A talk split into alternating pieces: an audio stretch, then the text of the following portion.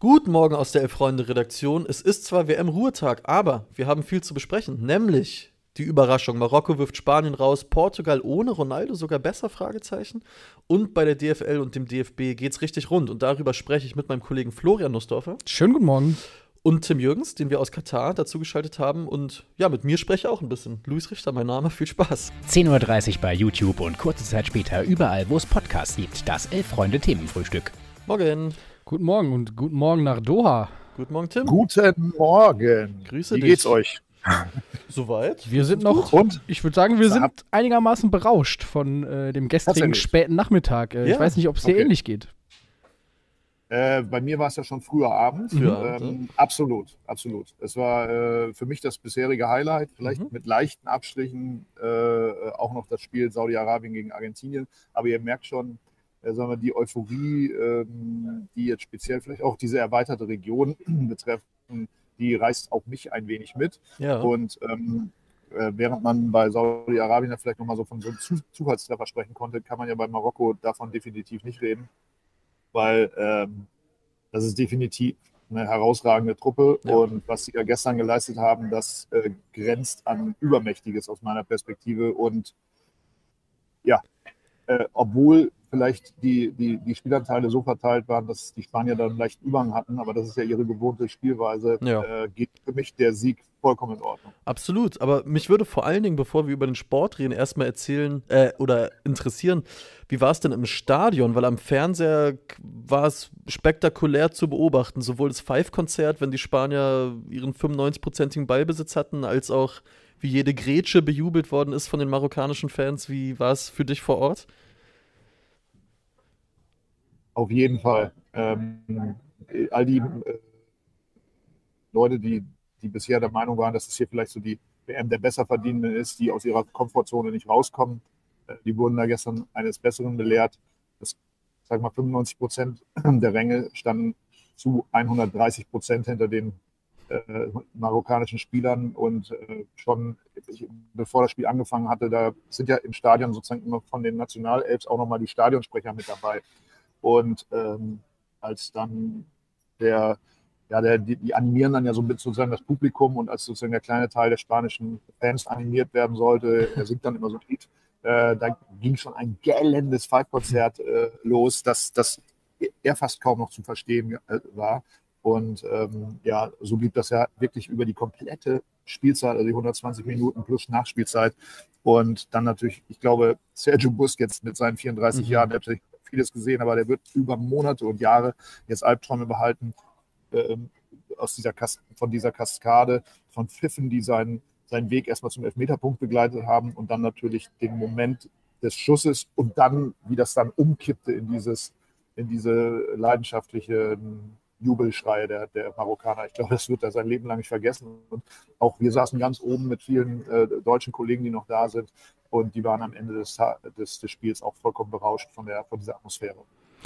Du hast eingangs angesprochen, dass ähm, Marokko eben nicht nur das Land Marokko begeistert, sondern eben auch fungiert so als eine Art Hoffnungsträger oder auch, ähm, ja, dass sich viele aus dem arabischen Raum und auch vielleicht aus weiteren Teilen Afrikas auf dieses Land einigen können und darin jetzt so ein bisschen ihre Hoffnung pro projizieren. Ähm, machst du das vor Ort auch fest? Ja, 100 Prozent. Ich habe gestern im Bus noch neben äh, zwei älteren Kataris gesessen in die Dasha und die fragten mich, wie ich das Spiel gefunden hatte und dann kamen wir so ein bisschen ins Gespräch und äh, die sagten auch, natürlich ist das jetzt die große Hoffnung, dass eine Mannschaft, also komischerweise sprechen die dann auch immer vom arabischen Raum, das ist ja geografisch, glaube ich, nicht ganz richtig, Mhm. ähm, weil äh, das ja nun der äh, äußerste Westen ist von, von, also von Afrika natürlich, aber, ähm, aber trotzdem identifizieren sie sich damit mit, mit, mit der Mannschaft. Das liegt auch daran, dass 250.000 ähm, Marokkaner in Doha arbeiten und ungefähr 50.000 schätzt man ähm, jetzt auch zu den Spielen nochmal angereist sind. Und das ist natürlich eine geballte Power. Also ich habe das ja in dem Beitrag, den ich vorgestern äh, bei uns auf der Seite hatte, geschrieben. Äh, es gab hier sogar regelrecht Verwerfungen wegen dieser Tickets, weil die wiederum vom Mhm. katarischen Staat im Vorfeld äh, an auch äh, ähm, äh, indische Arbeiter zum Beispiel vergeben wurde für, für 15 Euro, so im Umrechnungskurs. Und äh, diese Tickets waren dann halt einfach weg und man hätte hier natürlich locker 300.000 Marokkaner äh, ins Stadion äh, lassen äh, können und die sind dann eben nicht mehr an die Tickets rangekommen. Das, das war ja wirklich, also da waren auch viele, viele sehr, sehr enttäuscht. Mhm. Lass uns Vielleicht gerne. Eine kleine, eine ja? kleine Geschichte noch, die, die, mir jetzt noch in Erinnerung ist, weil die würde ich gerne nochmal äh, erzählen. Nach dem Spiel, war, weil ich gerade über den spanischen äh, Stadionsprecher sprach, wurde von den, von den sozusagen Moderatoren, Stadionmoderatoren, der marokkanische ähm, Stadionsprecher interviewt, der dann sozusagen auch nochmal diese ohnehin schon vollkommen übergeschnappten marokkanischen Fans nochmal anpeitschen sollte. Und der arme Mann, der kriegte kein Wort mehr raus, weil er ständig immer so, so, so wirklich in so, in, so, in, so, in so Weinkrämpfe wegfiel und, und dann einfach nichts mehr sagen konnte. Und am Schluss hat ihn der, der Moderator einfach in den Arm genommen. Und es, das war eine wunderbare Gänsehautszene, also ganz ehrlich. Ja, verrückt. Und man muss natürlich auch sagen, wenn man vielleicht noch so ein bisschen die, die deutsche Brille aufhat nach dem Turnier aus, dass man sagen muss, der Fußballgott hat sich gerecht, wenn man so will. Die Spanier, die durchaus am Ende gepokert haben in der Gruppenphase, darauf auch nicht so schlimm, wenn wir Zweite werden, dann spielen wir nur gegen Marokko, dann gehen wir Kroatien aus dem Weg. Ich will nur Folgendes sagen: Hier im Themenfrühstück wurde früh darauf hingewiesen, dass sich das mal nicht rächen sollte, weil man hat dann eben auch gestern gesehen, Marokko ist wirklich vor allem finde ich, was das Physische angeht, das Athletische, einfach eine richtig, richtig gute Truppe. Die haben jetzt keinen Hurra-Fußball gespielt, sicherlich nicht. Es war auch viele hinten drin stehen. Naja, aber, aber wie sie halt auch technisch haben. zwischendurch immer wieder Total. geil. Ne? Also allein, wenn man Hakimi. den Namen Bufal auch erwähnt, der ne? Bufal, ne? ja. da einmal äh, den Gegenspieler aussteigen lässt, der da ins Leere rutscht. Ja. Also das ist schon, äh, das hat schon auch Spaß gemacht. Absolut. Ging es dir ähnlich, Tim? Also äh, auch kein sportlich. Alles, ja, der für mich alles überragende Spieler, vielleicht neben Mbappé und sagen wir mal so zwei, drei anderen, die, die, die man wahrscheinlich immer nennen wird, ist für mich Hakimi. Das mhm. ist für mich eine absolute Sensation. Dieser Spieler, äh, der ja einen, eigentlich nominellen Außenverteidiger mhm. spielt, aber eigentlich der, die, die Herz, die, der, äh, das Herz, die Seele und, und letztendlich auch die, die Führungskraft in dieses, diesem Team ist. Ähm, hat mich also wirklich, kriege ich jetzt schon wieder eine Gänsehaut, wenn ich über den spreche, äh, wie, wie selbstverständlich der mit 24 da agiert. Ähm, und dann gab es ja den, den Umstand, dass äh, schon mit dem vierten Elfmeter die Entscheidung herbeigeführt mhm. werden konnte. Und äh, man sah, dass sozusagen die, die äh, Marokkaner dann umswitchten, dass sie sagten, so, du musst das jetzt machen. Ja, das muss man sich mal vorstellen, 24-Jähriger. Also ich glaube, das ist, ich, ich will den gar nicht vergleichen, weil er natürlich von der, von der, von der Physis ein ganz anderer Typ ist, aber da, ich muss an Philipp Lahm denken. Also so einer, der, der, der einfach diese, das, das, das Team da so, so im Grunde äh, die Integrationsfigur in dem Team ist und äh, von seiner vermeintlicher ähm, marginalen Position aus, äh, die komplett die Strippen zieht. Und das, das hat mich wirklich umgehauen. Natürlich in, in, äh, in äh, Kombination mit, mit seinem Nebenmann, mit, mit, mit, ich weiß gar nicht, wie man ausspricht, Seis oder Seis, mhm. der ja, der ja, glaube ich, in, in, der, in der 111. Minute ähm, ich weiß nicht, Muskelverzerrung oder vielleicht sogar noch Schlimmeres. Also es sah wirklich so aus, der Mann muss jetzt raus. Und äh, er rannte nur an, an die Seite, ließ sich irgendwie den Oberschenkelverband machen und humpelte wirklich, wirklich wieder aufs Feld. Unglaubliche Szene für mich. Also ich musste auch da wieder an so eine Szene aus dem WM-Finale 2014 denken, als Schweinsteiger da am Boden lag und immer mit dem Fuß auftrat, während, während die Ärzte ihm da diese, diese Wunde nähten. Ja. Äh, wollte da einfach nicht raus, der wollte seinen Elber machen, der wollte jede Sekunde dieses historischen Ereignisses einfach miterleben. Und genau wegen vielem, was du sagst, widerspreche ich zum Beispiel auch äh, dem einen oder anderen Kommentar, den wir hier gerade im Chat haben. Äh, Nikolas schreibt zum Beispiel, das war gestern äh, Anti-Fußball von Marokko. Das finde ich ehrlich gesagt nicht. Also natürlich war es zum Teil ultra defensiv, mhm. klar. Aber ich finde, die, die, die Leidenschaft und die Hingabe hat da vieles wettgemacht. Und man muss natürlich auch sagen, sie haben natürlich auch irgendwann gecheckt, okay, den Spaniern fällt einfach, wenn wir so spielen, überhaupt nichts ein. Also die, die, dieses spanische Ballbesitzspiel, was ja wirklich ja, zwischen 2008 und 2012 den Weltfußball dominiert hat, das hat 2018 schon nicht mehr so wirklich funktioniert und auch gestern nicht. Und ich finde Marokko, ich würde da nicht von Antifußball sprechen, sondern ich finde es war fast auch taktisch klug zu sagen, okay, dann lass den Ball zirkulieren. Wir stehen ja. hier einfach mit unseren 10, 11 Leuten und sie hatten ja auch Chancen. Ich wollte gerade sagen, sie sind ja in der Verlängerung und hatten auch sie die größte in, Chance. In 90 schon war es ja so, dass ja. sie sich immer mal wieder auch vorne dann äh, was erspielt haben. Ja, also ich. Also äh, ich erinnere mich an 2008 und 2010, die, die Halbfinals gegen spanische Mannschaften äh, von, von Deutschland, ähm, wo sich, wo sich DFB-Teams, die gemeinhin ja als sehr gut vorbereitet und konditionell stark äh, gelten, komplett die Lunge aus dem Hals gerannt haben gegen, gegen dieses Ballbesitzspiel. Und äh, also da muss ich dem, dem, dem Leser wirklich widersprechen. Äh, das ist ja, erstens sind, haben sie sich darauf eingestellt.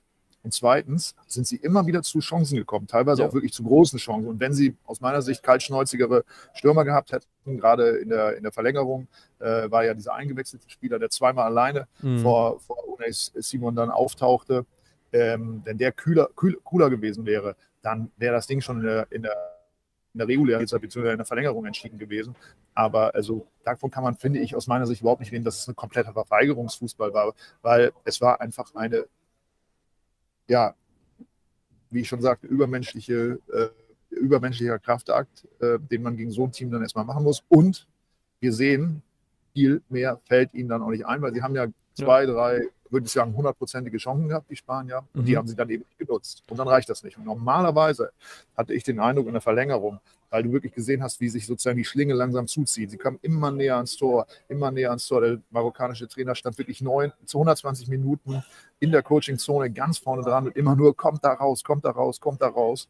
Und äh, es ging einfach nicht mehr. Also die haben wirklich dann ja nachher mit zehn Mann im, im eigenen Strafraum verteidigt. Unfassbar. Und sie haben es gehalten. Insofern, also ich kriege, ich finde es fantastisch, was sie da gemacht haben. Ja, und ein, es, war kein, es waren kein Fehler. Es, ich habe keine Fehler gesehen. Und, und ein Name, der auf jeden Fall auch noch genannt werden muss, ist Sofian Amrabat. Äh, der hat, glaube ich, das Spiel seines Lebens gemacht gestern auf der Sechserposition. Der hat gefühlt jeden Zweikampf gewonnen. Alles abgeräumt. Der hat alles abgeräumt, also es war Wahnsinn. Ähm, ja, spannende Sache ja, auf jeden Fall. Genau. Tim, glaubst du denn auch, dass, äh, wenn wir jetzt nach vorne blicken aufs Viertelfinale, was dann ja gegen Portugal sein wird, dass äh, es einer ähnlichen Leistung bedarf? Und glaubst du, dass sie gegen die Portugiesen, die ja gestern mit der Schweiz ziemlich wenig Mühe hatten und das über weite Strecken ohne Cristiano Ronaldo sogar, ähm, dass auch diese Euphorie jetzt noch weiterträgt als möglicherweise nur bis ins Viertelfinale? Also als ich gestern Abend hier katarisches Fernsehen eingeschaltet habe und die Leute auf den Straßen interviewt wurden, dann ist hier die einhellige Meinung ganz klar, wer jetzt Weltmeister wird, das kann nur Marokko sein. Ja. Ähm, das ist natürlich erstmal schon ein Risiko. Ich glaube aber, dass der, dass der, äh, das stimmt da in der Mannschaft und das stimmt auch äh, dem Trainer gegenüber. Das ist ein ganz sachlicher Typ. Ich habe den in der Pressekonferenz erlebt. Der, der weiß wirklich genau, was möglich ist und was nicht. Ich glaube, dass der auch ganz stark bei dem gestrigen Spiel an die WM 86, die ja bisher größte Erfolg in der, äh, in der, in der Geschichte des Fußballs war, als sie gegen Deutschland in der 87. Minute übrigens von Lothar Matthäus mhm. äh, den entscheidenden Gegentreffer gelang, gefangen haben und dann nicht mehr in der Lage waren, ähm, zurückzukommen, dass das eine ganz zentrale Rolle auch bei der Taktik gestern gespielt hat. Also dass man wirklich gesagt hat, ähm, nein, äh, lasst die Körperspannung nicht aufgeben. Ne? Also wir müssen sozusagen, selbst wenn jetzt nochmal ein Tor fällt, äh, in der Lage sein, auch nochmal wieder zurückzukommen. Insofern traue ich der Mannschaft durchaus viel zu. Dann kommen wir natürlich zu Portugal, wo ich der Ansicht bin, das ist jetzt eine totale Wundertüte, ja. weil äh, man hat ja fast den Eindruck, so Sepp Herberger-mäßig hat äh, hat Bruno Fernandes da in der Vorrunde gesagt, okay, lassen wir den Alten noch mal ein bisschen kicken, mhm. damit alle happy sind, weil ist ja auch eine Attraktion. Und jetzt kommen wir, jetzt kommen wir in die K.O.-Phase und da ist er dann doch nicht mehr erste Wahl. Ähm, so, so, so, ein toller Typ er auch ist. Ersatzbank kann man vielleicht nochmal in der 93. Minute, wenn gar nichts mehr geht, bringen. Und dann kommt dieser Spieler da von Benfica, der, der Wahnsinn, ja. irgendwie alles auf links dreht. Ne? Also das ist äh, deswegen, äh, Portugal äh, sehe ich seit gestern Nacht auch mit, mit etwas anderen Augen, weil ich die überhaupt nicht einschätzen kann. Ich habe die wirklich als so eine Mannschaft gesehen, die spätestens im Viertelfinale nach Hause fährt. Aber äh, seit gestern weiß ich das nicht, weil ich meine, wir dürfen nicht vergessen, die Schweiz ist ja nicht irgendeine Truppe und die, die sind ja auch zu Recht ins Achtelfinale gegangen.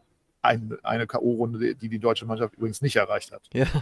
ja, Portugal wirklich spannend. Also da hat man sich natürlich gestern vor Anpfiff so ein selbst, sage ich mal, vor so ein Make-or-Break-Moment gestellt, weil wenn das schief geht, wenn du gegen die Schweiz verlierst, ja, also dann brennt da der Baum, weil dann ist der erste Kritikpunkt, liegt dann natürlich ja, auf der Hand, dass es dann so aufgeht. Ey, Gonzalo Ramos macht drei Tore, Wahnsinn. Und was ich vor allen Dingen spannend finde, wenn man, ich habe eben ein paar Aussagen von der Pressekonferenz von Fernando Santos, von dem Trainer danach gelesen, der hat vor allen Dingen halt gesagt, ja gut, die drei Tore waren schön und gut, aber was äh, Gonzalo Ramos vor allen Dingen dem Spiel gibt, ist halt, dass er das Pressing einleitet und die Schweizer überhaupt gar nicht in den Spielaufbau hat kommen lassen und vor allen Dingen so als erster Verteidiger richtig gut war. Und das ist natürlich genau das, was Cristiano Ronaldo dir eben nicht mehr geben kann.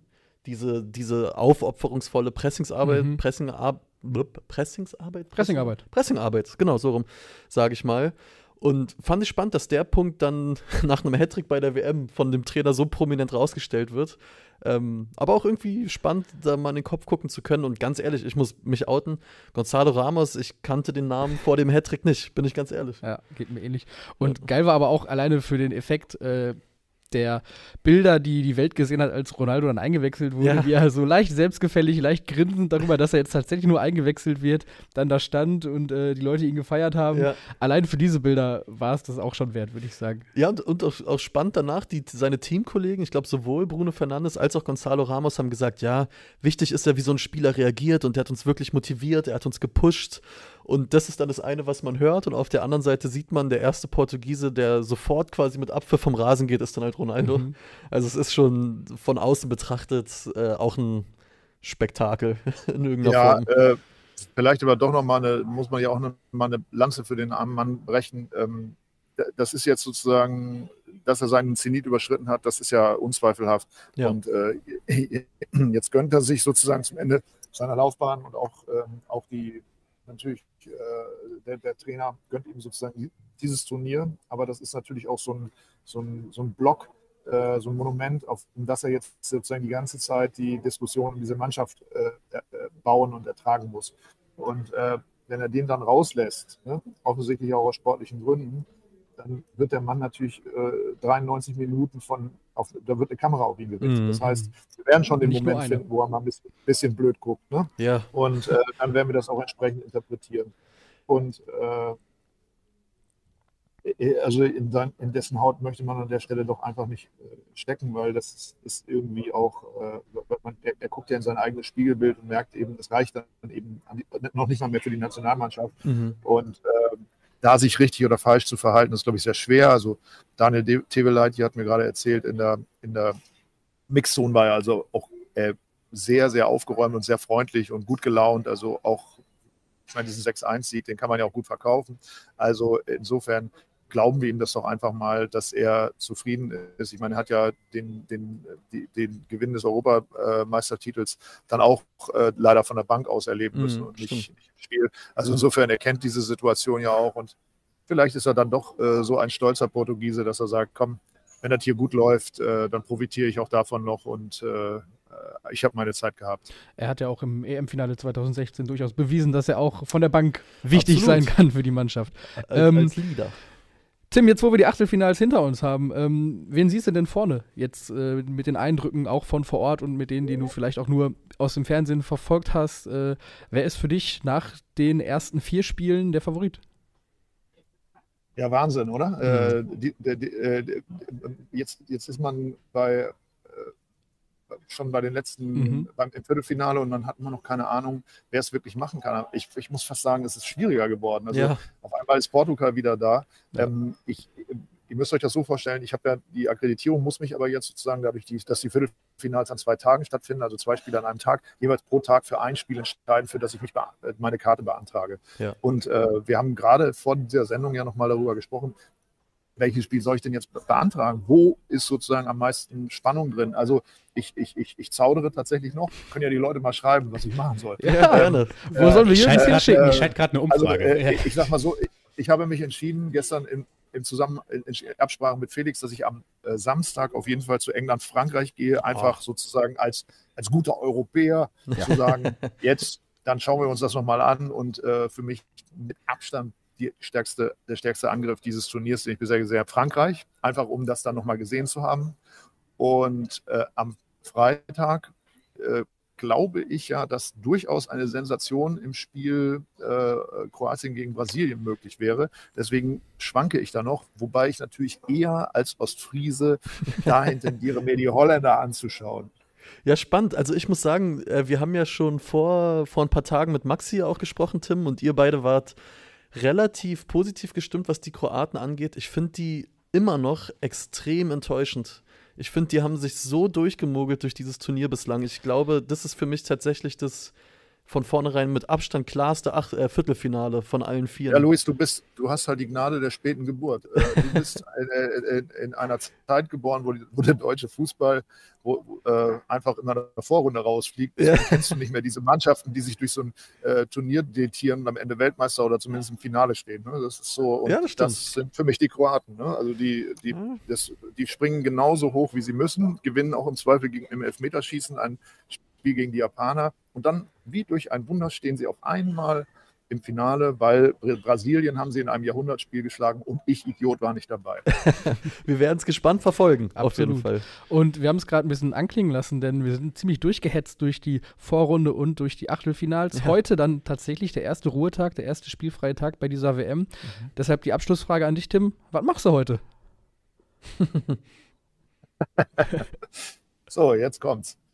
Aber äh, erstmal, ja, ich schreibe noch, ich, ich schreib noch eine Geschichte mhm. und dann werde ich ähm, einen Laden aufsuchen, in dem ausschließlich Weihnachtsartikel verkauft werden, weil das wollt ihr doch wissen, ne? nachdem ihr jetzt euch den Mund zerrissen habt, wie schlimm es hier in Katar alles ist. Jetzt gehe ich schön im muslimischen Land äh, in einen Weihnachtsladen und werde mich da mit, äh, weiß ich nicht, was es da gibt, Lebkuchen, oh, äh, Weihnachtsmützen und einem langen Weihnachtsmannbart äh, eindecken, damit ich euch den spätestens am Sonntag hier im Themenfrühstück präsentieren kann. Ich wollte gerade sagen, Picks or, Picks or it didn't happen, wie man so schön sagt. lange, lange Rede, kurzer Sinn. Das liegt auch in einer Region der Stadt, in der ich tatsächlich noch nicht war, mhm. weil ich ja wirklich seit Beginn des Turniers jeden Tag in diesem Spieltunnel war und jeden Tag auch irgendwie dann raus musste zu irgendeinem Spiel und nach dem Spiel schreiben und so weiter und so fort. Mhm. Und jetzt habe ich eben Zeit, so einen Quatsch zu machen und ehrlich gesagt hoffe ich auf dem Weg dahin einfach noch etwas zu sehen oder einen Teil der Stadt zu sehen, den ich, der, der dann mir auch neu ist.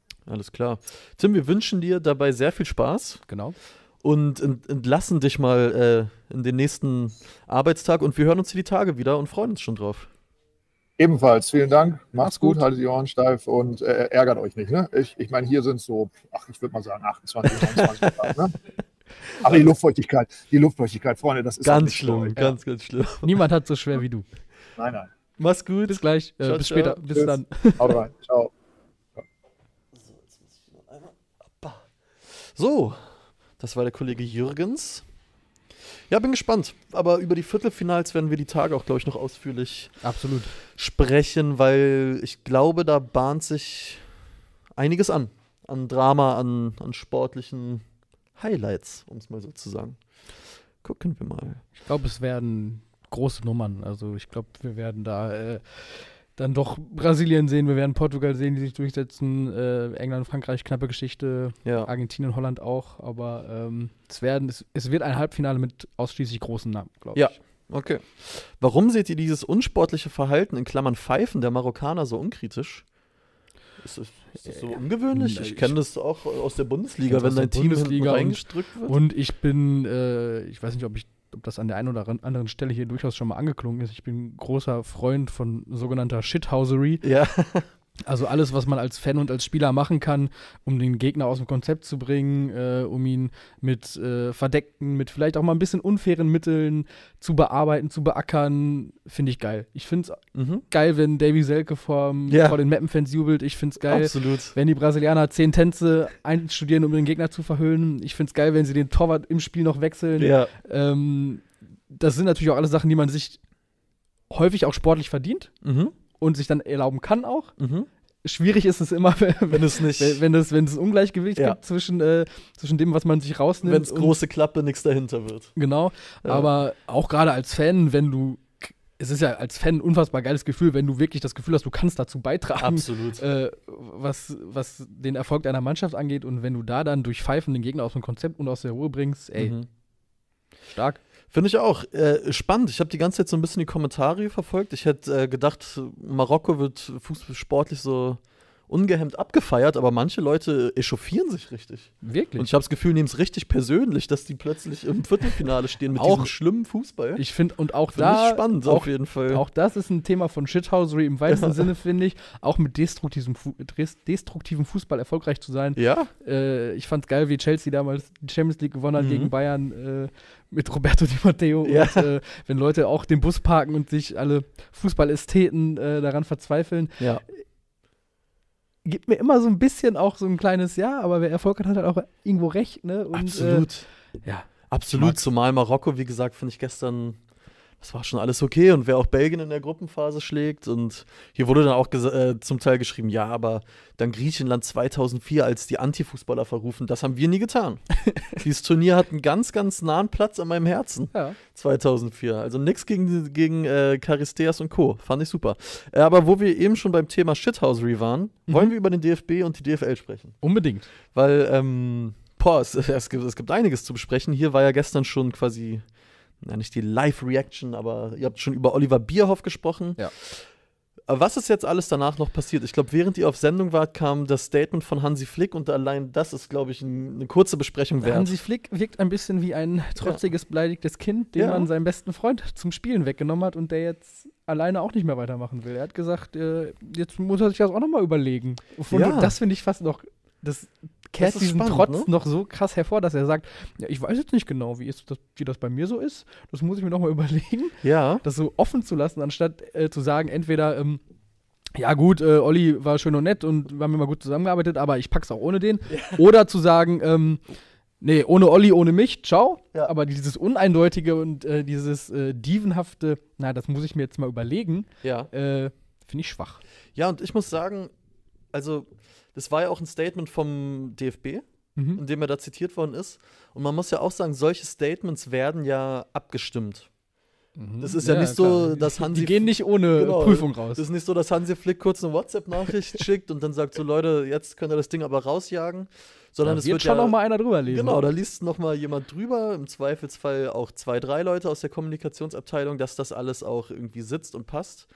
Und wenn dann ein Statement, sage ich mal, in, in so einer Deutlichkeit mhm. rauskommt, also von wegen, oh, so sicher bin ich mir nicht und ich bin auch offensichtlich sehr enttäuscht und fast schon verletzt davon, dann kann man das, glaube ich, nochmal mal fünf rechnen und dann hat man ungefähr den Gemütszustand, in dem sich der Absender eigentlich befindet. Ja. Weil man, glaube ich, bei so Verbandsnachrichten halt eine abgeschwächtere Version nochmal kriegt. Und das fand ich schon sehr spannend, dass der Wortlaut dann so rausgegangen ist. Kann ich mir auch vorstellen, ne? dass Hansi Flick das wichtig war. Mhm weil es ihn ja anscheinend auch ärgert, dass dieses Thomas Tuchel-Gerücht so im Raum steht und der DFB dann nicht einfach mal sagt, nee, wir haben hier einen super Trainer, mit dem machen wir weiter. Ja. Spricht aber auch für den DFB, finde ich, dass sie tatsächlich äh, diese Nachricht nicht komplett enteiern quasi ja. und ihr äh, jede, jegliche Schärfe nehmen, sondern durchaus auch transparent machen, dass äh, Flick damit nicht ganz happy ist. Genau, also mal gucken, was da die Tage noch passiert. Genau, äh, auf die der Position, Position, des Bundestrainers bleibt spannend, äh, natürlich auch, weil sportlich einiges zur Diskussion steht. Ja. Äh, worüber, worauf wir jetzt gar nicht eingehen wollen. Wir äh, wollen jetzt nicht besprechen, was unter Tuchel sich verändern nee, würde, vielleicht. Nee, nee. Äh, da das machen wir dann, wenn es soweit ist. Ja. Und es gibt noch zu viele andere Themen, wie zum Beispiel, das habt ihr gestern kurz angeschnitten, Wer wird Nachfolger von Oliver Bierhoff? Ja. Was passiert bei der DFL? Und vor allen Dingen, welche Rolle in all dem spielt Aki Watzke, ja. der sich in den letzten Tagen plötzlich so ein bisschen aus dem Hintergrund zum wichtigsten Mann im deutschen Fußball gerade aufgeschwungen hat. Ja, scheint so, denn äh, er zieht da im Hintergrund so ein bisschen die Strippen. Äh, man las beim Kicker gestern auch, ähm, dass er da sehr pikiert und verwundert auf einige Vorkommnisse beim DFB reagiert hat. Zum ja. Beispiel, dass sie statt nach Frankfurt zu fliegen, dann nach München geflogen sind und so Trapp und Neuendorf dann, oder Trapp und Bierhoff, ich weiß nicht genau, jedenfalls die Leute, die nach Frankfurt ja, mussten, ja. noch drei Stunden von München nach Frankfurt erstmal tingeln mussten. Äh, hätte unter Watzke, hätte es nicht gegeben. Hätte es nicht gegeben. Wahrscheinlich. Also so kleine Details, die dann immer so ein bisschen deutlich machen, mhm. was da schiefläuft möglicherweise und worüber sich auch aufgeregt wird. Ja, und man muss vielleicht auch nochmal erklären, warum Aki Watzke da überhaupt mitredet. Weil der, er ist ja der, ich habe es mir nämlich notiert, um euch Sehr keinen gut. Quatsch zu erzählen, er ist Aufsichtsratschef bei der DFL und damit automatisch auch erster Vizepräsident ja. beim DFB. Genau. Also er hat schon auch qua genau. Amt irgendwie eine Berechtigung damit zu reden. Er ist jetzt nicht der große Zampano, der über die Bildzeitung einfach äh, genau. kundtut, was er denkt, was jetzt gut wäre für den DFB. Er hat da schon auch ein Mitspracherecht und ja. eine Einflussnahme. Aber anscheinend ist er gerade neben Bernd Neundorf, mhm. der starke Mann im deutschen Fußball. Mhm. Die beiden haben wohl so einen gewissen Burgfrieden vereinbart oder ne, dass sie einander zumindest nicht ans Bein pinkeln. Ja. Und jetzt so ein bisschen vielleicht zusammen suchen nach Lösungen. Und es braucht Lösungen auf der Position, die Oliver Bierhoff bekleidet hat. Da ist immer noch der Name Freddy Bobic in der Verlosung, auch der Name Matthias Sammer mhm. wird gehandelt, der zumindest Bereitschaft signalisiert hat. Mhm. Ralf Rangnick ist irgendwie in der Verlosung natürlich, wie grundsätzlich Wie bei jedem immer. Posten, der im Ja. äh, erweiterten europäischen Raum gerade im Fußball zu vergeben ist. Und äh, dann ist die Position von Donata Hopfen offen, die, Ja. ich glaube, heute ist die Aufsichtsratsversammlung der DFL, wo sie abgesägt werden soll schon wieder. Und äh, auch auf dieser Position bedarf es einer Nachfolge, wobei ich davon ausgehe, dass es ähnlich wie bei Donata Hopfen sein wird, dass es dann auf einen Namen hinausläuft, den man jetzt nicht unbedingt kennt. Mhm. Äh, Axel Hellmann soll es, glaube ich, erstmal so ein bisschen übergangsweise Und machen. hier ne? der Freiburger. Genau. Man sagt schon, ähm, wie heißt er noch? Nicht Lecky, sondern. Lecky, Oliver ja, Lecky, ja, Genau. genau. Doch, Lecky dann quasi. Im Grunde ja. Die sollen es, glaube ich, kommissarisch erstmal übernehmen, ne? Genau, und ich Das- könnte mir genau. vorstellen, dass man da auch weiterhin dann auf eine eher unbekannte, unbekanntere, smarte Businesslösung setzt. Ja, und es, ich finde es auch wirklich spannend, weil natürlich sowohl DFB als auch DFL, es ist total verwoben alles, Mhm. aber trotzdem geht es auch um ganz unterschiedliche Dinge, Komplett. weil bei der DFL geht es natürlich auch darum, ich glaube 2005 ist die nächste Ausschreibung der Medienrechte und bei der DFL geht es natürlich, die brauchen, 2025. was hat er gesagt, 2015? Ah, ja. 2005 hast du gesagt. 2005 wäre auch gut. 2025. Also Arena in der Verlosung. Setzen die sich gegen Premiere durch. genau. Also da geht es natürlich darum, wie macht man die Bundesliga insofern zukunftsfähig, als dass man möglichst viel Geld aus TV-Rechten Ja. einnimmt. Und ich meine, die, die DFL, die wird auch sehen, gegen die Premier League kann die Bundesliga überhaupt nicht ankommen. Das ist einfach nochmal ein ganz anderer Markt international. Und das sind halt Themen, die die DFL beschäftigen. Wie schaffen wir es auch international und so zukunftsfähig aufzustellen, dass wir da doch irgendwie konkurrieren können? Und beim DFB geht es ja wieder Die haben andere Probleme. in anderthalb Jahren ist hier eine Heim-EM. Die Stimmung ist so schlecht wie wahrscheinlich das letzte Mal 2004. Ja. Und natürlich muss diese Heim-EM jetzt dafür genutzt werden, dieses Schiff irgendwie wieder in eine andere Richtung zu lenken. Und da finde ich es wirklich spannend, steht der DFB, glaube ich, vor der Herausforderung. Einerseits brauchst du einen Neustart. Deswegen geht ja auch jemand wie Oliver Bierhoff. Mhm. Aber andererseits musst du schon in anderthalb Jahren auch voll konkurrenzfähig sein, um hier um einen Titel Ja, mitspielen Weswegen zu können. halt auch erfahrene Leute wie Bobic Genau, oder Sommer ja. eben natürlich die ersten Namen sind, die jetzt genannt werden. Ne? Ja. Und ja klar, es ist so eine krasse doppelte Herausforderung. Ne? Zum einen sportlich irgendwie das Schiff wieder äh, gesteuert zu kriegen und zu gucken, dass man nicht als Außenseiter in die Heim-EM Genau. quasi geht. Und auf der anderen Seite natürlich das ewige Thema Image und Nahbarkeit und äh, Ja. mangelnde Euphorie, Verhältnis der Deutschen zu ihrer Nationalmannschaft. Also Mhm. das ist ja vielleicht noch, sogar noch das Schwerwiegendere. Natürlich hängen die beiden auch zusammen und mit, mit begeisternden Auftritten Mhm. fällt es natürlich auch deutlich leichter, wieder näher aufzubauen. Aber das sind ja zwei so, solche Riesenthemen, die da Ja, angegangen werden müssen. Ähm, deshalb, wie gesagt, ich glaube oder ich könnte es mir gut vorstellen, dass es auch auf mehrere Schultern verteilt wird. Ja, also man hat wirklich das Gefühl, der deutsche Fußball ist in den letzten, ja, was sind es, vier, fünf Tagen zu so einer Riesenbaustelle geworden. Wo einfach an. an naja, nicht vielleicht Ecke- gebor äh, geworden, geworden, sondern jetzt, jetzt ist, ist, halt offensichtlich ist, geworden. genau zutage getreten. Genau, es ist zutage getreten. Und vielleicht, ja, ich bin auch wirklich gespannt, wer Bierhoff beerbt, weil Freddy Bobic. Also ich, ich tue mich so ein bisschen schwer damit, weil Freddy Bobic, da habt ihr auch gestern kurz drüber gesprochen, hat sich ja durchaus einen Ruf gemacht, dass er wirklich gut Transfers abwickeln kann, was jetzt allerdings eine Sache ist, die natürlich bei der Nationalmannschaft völlig wegfällt. Aber Freddy- Ailton einbürgern? Ailton Einbürgern. Aber Freddy Bobic ist jetzt wirklich, ehrlich gesagt, als Hertha-Fan, der das viel verfolgt und ihn oft reden hört, Freddy Bobic ist jetzt nicht der empathische Menschenfänger Mhm. und auch nicht unbedingt der, sich der Typ, der sich großartig darum schert, was an der Basis so los ist, sondern das ist schon auch jemand, der sehr, sehr stark darauf achtet, ähm, auf Vermarktbarkeit, auf, Mhm. auf Profite im, im Endeffekt. Und es ist jetzt nicht der fröhliche Fußballonkel, der ankommt und sagt, jetzt kommt mal alle noch mal ein Stück näher und dann reißen wir das hier zusammen. Jedes das ist, Training öffentlich, das ist Stehplätze für alle nicht. 5 Euro und Ja. so weiter. Freibier. Ja, Kommt da- zur Nationalmannschaft. Genau. Gibt nur schön Schwenkgrill. ja. Und da, da bin ich gespannt, wenn es wirklich er werden sollte, wie er diese Rolle ausfüllt, weil ich sehe ihn da von seinem Profil her ehrlich gesagt noch gar nicht wirklich drin. Ja. Aber mal gucken. Werden wir im Auge behalten und sprechen noch kurz über eine andere Personalie, die dann gestern tatsächlich fix vermeldet wurde. Stand schon über einen längeren Zeitraum, jetzt glaube ich eine Woche oder so tatsächlich auch im Raum. Bruno Labbadia, Yes. neuer Cheftrainer beim VfB Stuttgart. Und ich glaube, die größte Überraschung ist die Vertragslaufzeit, ne? Genau, alle so, hä, bis 2025? 25. Zweieinhalb Jahre? Bruno. Äh, das ist schon. Ich sage ja, vielleicht ist das genau der Vertrauensvorschuss, Den er braucht. den er braucht und den er sich B auch einfach mal verdient hat. Naja, aber den hat er, also ohne jetzt äh, die Vertragslaufzeiten von Labadia bei jedem Verein, jeder Station Klar. im Detail zu kennen, glaube ich, dass er Ja. durchaus auch mal den einen oder anderen Zweijahresvertrag Ja. zumindest bekommen hat. Und auch da war es ja schon das bekannte Phänomen, dass er äh, ein gutes erstes halbes Jahr hat und danach dann aber, wenn es um langfristige Entwicklung geht, so ein bisschen was aufzubauen, irgendwie äh, ein bisschen abschmiert.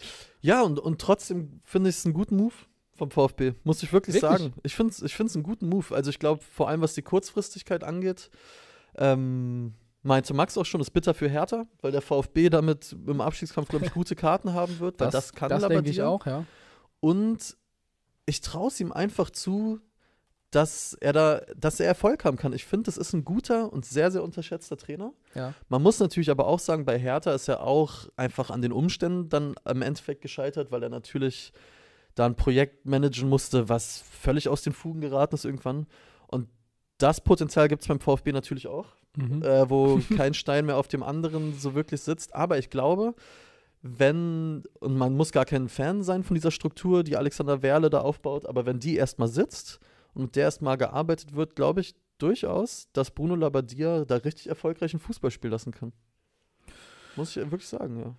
Bin ich gespannt drauf. Ja, äh, ich würde ich auch. mich tatsächlich auch gerne überzeugen lassen, einfach weil ich es Bruno Labbadia auch einfach irgendwie persönlich gönnen würde, mal allen zu beweisen, dass er eben mehr kann als nur Ja. ein halbes Jahr erfolgreich sein und äh, tatsächlich auch selbst in der Lage ist, irgendwie mal was aufzubauen. Also Ja, lasse ich mich gern von überzeugen. dann lass uns äh, eine Nummer auch noch kurz ansprechen. Thema Trainer. Timo Schulz Jo. ist gefeuert worden beim Auch, FC St. Pauli. auch jetzt in dieser langen Winterpause, wo man sich, finde ich, so ein bisschen fragt, äh, okay, aber warum jetzt, na, wenn wir schon Ja, drei Wochen in der Pause sind? ja. So, die kann man vielleicht dann auch anders und besser nutzen. Und Dann-. Dann bemerkenswert äh, das äh, Statement, mit dem sich der FC St. Pauli offiziell auf seiner Homepage von Timo Schulz verabschiedet. Das geht nämlich weit darüber hinaus, über das Ja. übliche Vielen Dank für die Arbeit, äh, geleistete Arbeit. Äh, dann ging aber doch die Vorstellung über die weitere Ausrichtung auseinander oder äh, auch Klassiker, wir haben keine Perspektive mehr gesehen, mit ihm die Trendwende einzuleiten. Bla bla bla. Nein, das war überhaupt kein Bla bla bla. Nee. Das war äh, eine, eine fast bitterböse Abrechnung Ja. Äh, mit der gesamten sportlichen Situation. Ähm, man hat seit Jahren kein Spiel mehr gedreht. Äh, auswärts haben wir schon seit Ewigkeiten nicht gewonnen. Wir hatten uns äh, vor längerem schon Impulse gewünscht, die nicht gekommen sind. Ja, also einen Trainer so an die Öffentlichkeit, an den Pranger zu stellen, ist, finde ich, gerade bei Timo Schulz und Ja. St. Pauli bemerkenswert. Äh, Absolut. wo man ja weiß, darum, ich habe letztens noch Bilder gesehen, tatsächlich, als ich, als ich für eine Bildergalerie äh, Bilder von äh, Mallorca mit Fußballkontext Ah. rausgesucht habe, bin ich auf Bilder gestoßen vom FC St. Pauli, die ihren Aufstieg damals da gefeiert haben, mit Timo Schulz unter anderem auch. Ja. Also eben St. Pauli Urgestein und absolute Vereinsikone, Absolut. Äh, Identifikationsfigur und den dann auch so an den Pranger zu stellen, ist schon bemerkenswert. Also ich, da fragt man sich spannend. natürlich, ob da hinter den Kulissen vielleicht doch irgendwie auch mehr passiert ist. Zumal man ja auch sagen muss, ja, äh, St. Pauli ist 15. aber es sind auch nur drei Punkte auf Platz 10. Also Mhm. es ist jetzt nicht so, als dass sie da im Keller stehen würden und mit einem Bein in der dritten Liga. Äh, Finde ich auch bemerkenswert. Bemerkenswert natürlich auch, dass als heißester Nachfolgekandidat Florian Kohfeldt gehandelt wird. Aber darüber lässt sich sicher die Tage auch nochmal sprechen, weil wir müssen äh, auch noch darüber reden, was gestern beim Alternativspiel los war. Oh ja, wenig war los. Wenig war los. 0-0. 0 zu 0. Sag nochmal die beiden Namen. Du hast es gestern so schön gemacht. Ähm, den ersten kriege ich nicht mehr ganz zusammen, das war irgendwas mit Ballonpier, was Mhm. ja eigentlich nur im übertragenen Sinne Fußball heißt. Das andere war aber äh, Zaragoza. Zaragoza. Mein Vater hat mir bei WhatsApp geschrieben und gesagt, du kannst es toll aussprechen. Danke. Man Oder? muss einfach, wenn man eh so leicht lispelt, ist es, äh, ist, ist es äh, relativ einfach. Ich werde, äh, ich werde ihn grüßen und de deine Dankesworte ausrichten. Äh, wir haben insgesamt Leute, sechs, die 0 zu 0 getippt haben. Wer- Ihr Fußballpessimisten. Aber ihr sollt dafür belohnt werden. Mit einer Zumindest einer von euch. Mein Gott, das lässt sich ja gar nicht mischen jetzt aber. Für, übrigens für alle Leute, die uns nur als Podcast hören und sich vielleicht wundern, was wir hier machen, ist, wir haben hier einen Glaskrug mit Ü-Eiern drin und Namen der Gewinner. Ähm, nicht, dass ihr denkt, eure Podcast-App spinnt rum. Also, wir gucken mal. Das heutige Heft, die wunderbare Chronik, geht an Paul Lux. Herzlichen Glückwunsch. Und das, Ein Veteran der Kommentarspalte, würde ich fast sagen. dann hat er sich das redlich verdient. Hat er sich das redlich verdient. Und gibt uns die Gelegenheit, aufs heutige Alternativspiel hinzuweisen. Das machen wir. Es ist nämlich äh, wieder, nee, es ist sogar Serie B diesmal. Ja. Also wir sind wieder in Italien. Wir sind gerade viel im südeuropäischen Raum. viel in Italien. Da wird viel. Ein äh, bisschen warme nachmittags Gefühle gespielt. locken oder wecken. Es spielt Bisschen nämlich, milde in die Herzen einkehren lassen. So ist es. Es spielt nämlich Ternana Calcio gegen Cagliari Calcio. Ja. Also zumindest zweitere Namen sollte man Ja. auf jeden Fall kennen. Und du bist verliebt. Ich muss wirklich sagen, Leute, geht mal auf äh, elfreunde.de und klickt dann da auf die Box. Heute gucke ich lieber. Ich will unbedingt mal zu Ternana ins Stadion, weil A, Und zwar in den Ober-Oberrang. in den Ober-Oberrang, weil A liegt das Stadion sehr schön und es hat so eine ganz spannende äh, Tribünenstruktur. Ich gucke es mir mal an, um es zu erklären. Es sind quasi über der Kurve, der Kurva Nord, sind drei Tribünen und die oberste sieht eher aus wie so ein riesiger, äh, wie so ein langgezogener Balkon, Ja.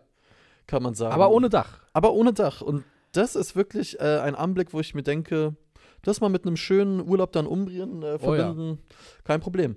Ihr wisst, was zu tun ist, wenn wir hier gleich offline gehen, in die Kommentare unter dem Video euer Tipp für Ternana gegen Cagliari und dann könnt ihr, so wie Paul Lux eben gerade mit etwas Glück, eine Elf-Freunde-Chronik gewinnen. Wir drücken euch die Daumen. Auf jeden Fall.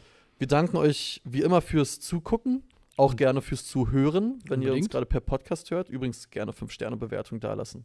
Damit helft ihr uns sehr.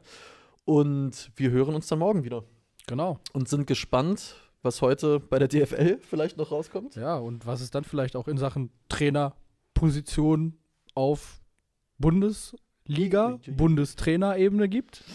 Wir sind sehr gespannt und wir stehen bereit und werden mit euch drüber reden. Also morgen 10.30 Uhr, schaltet gerne wieder ein, wir würden uns freuen. Macht's gut. Ach so, und bevor wir es vergessen, Daumen hoch und abonnieren. Yes. Ihr kennt den Drill, also bis morgen. Ciao, ciao.